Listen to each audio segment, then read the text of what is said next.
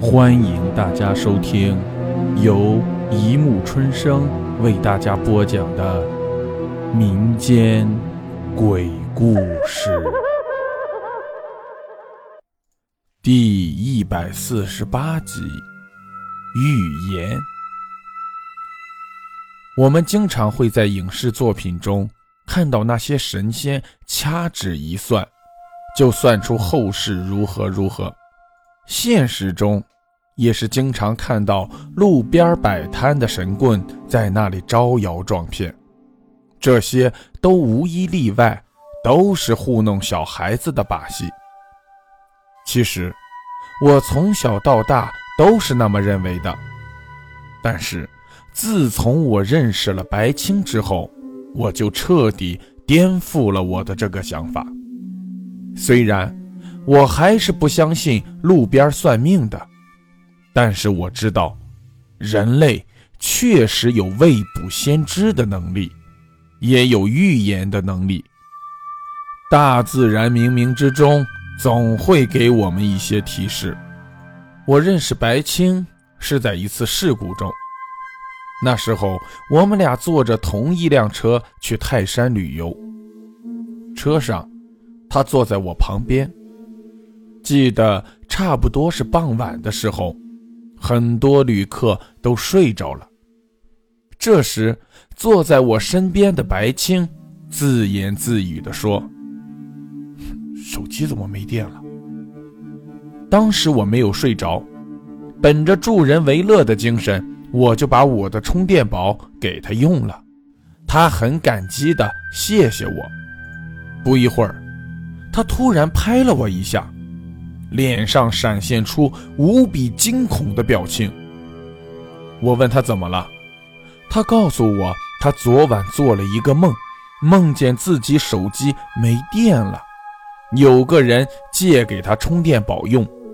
当时的场景就像现在这样，而且车子行驶到一片山路的时候，会有一伙歹人出来抢劫。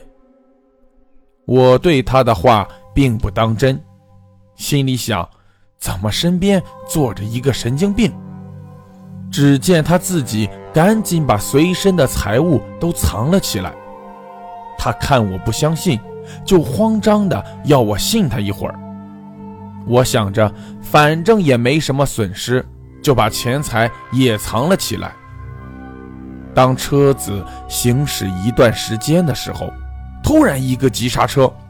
车上的人都醒了，这时跳上来几个持刀蒙面的人，冲着我们说：“赶紧把身上的钱交出来，不要逼我们出手。”然后就大肆的搜刮钱财，车上的人都被搜身了，钱物被洗劫一空。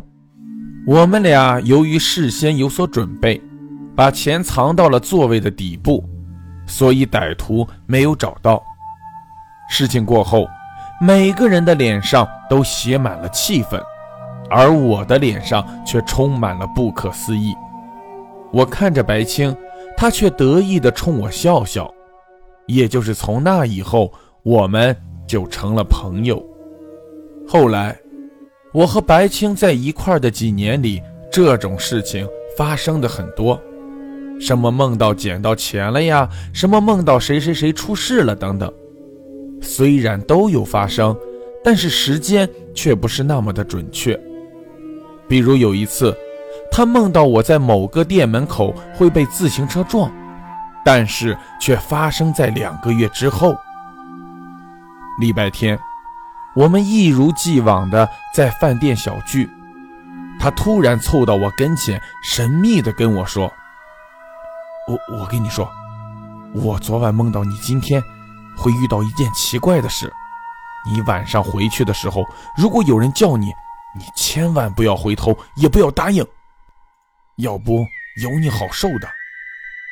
果不其然，那天晚上我回家的时候，路过一个巷子，就听见后面有人叫我的名字。我刚想答应，就感觉一阵阴风吹来。我猛然惊醒，想起了白青的话，于是我就硬着头皮往前走。这时，我感觉身后好像有人跟着我。我走得快，他走得也快；我走得慢，他也慢。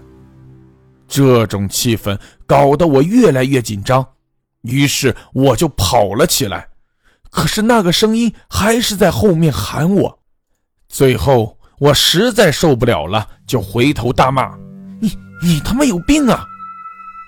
但是后面并没有人。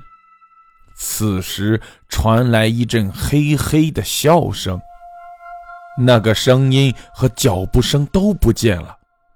于是我就回家洗了个澡睡觉了。半夜的时候，我感觉浑身冰凉，就看见一个年轻人坐在我身上，看不清脸。我想喊叫，却叫不出声；想起来，却发现自己动不了。我脑子里冒出一个念头：不会是遇到鬼压床了吧？之所以我知道鬼压床，是因为白青告诉我的。他说，鬼压床的时候，只要默念《金刚经》或者其他的佛经就可以了。于是我就在脑子里默念《金刚经》，果然有效。不一会儿，就感觉身上一轻，我就能动了。经过这件事，可以说白青在我心中已成了偶像，我对他的话也是深信不疑。可是有一天，我接了白青的一个电话，电话里他说：“你来我们经常见面的那个饭店，我找你有事。”我听着他的话，感觉情绪好像很失落，又有点悲伤。我不知道发生了什么事情，于是就匆忙地赶到那个餐厅。我到的时候，他已经在那里等我了。我看见他的脸色很差，他看见我来了就说：“我估计没几天活头了。昨晚我梦到我自己会在解放路上被车撞死。”我愣愣地看着他严肃的神情。不像是撒谎，于是就安慰他说：“别瞎说，估计是你梦错了。再说了，既然你知道了，你不走那条路不就可以了？放心吧，没事的。”他听了我的话之后，对着我苦笑了一下，说：“哪有那么简单？命中注定的事，不是那么容易改变的。”这天，我们俩聊了很久。本来一向沉默寡言的他，此刻却十分的健谈。他告诉我一个秘密，说他其实有一种能力，就是从小到大就有未卜先知的能力。这种能力随着他二十多年了。八岁的时候，有个老头对他说，这种能力会帮助他平安过到二十八岁，但是会因为他泄露天机受到惩罚。他活不过二十八岁，今年他刚好二十八。我也不知道说什么，只是安慰他，感觉这个朋友突然要离开我了，心里酸酸的。他却显得很是洒脱，好像一切都在他意料之中一样。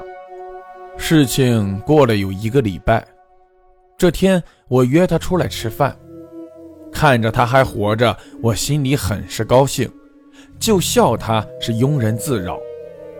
那天他穿得很整洁，面色也很好。他不说话，只是冲我笑笑。于是我们就同往常一样喝酒闲谈。期间，他跟我说，他预感到我再过几年就会大婚，他提前祝我新婚快乐，说。到时候可能来不了了。我怎么也想不到这次的聚会会是最后一次。第二天一大早，我就被电话吵醒了。电话是警察打来的。电话里，警察跟我说白青死了，死于车祸，而地点就是那条街道。好了，故事播讲完了，欢迎大家评论、转发、关注，谢谢收听。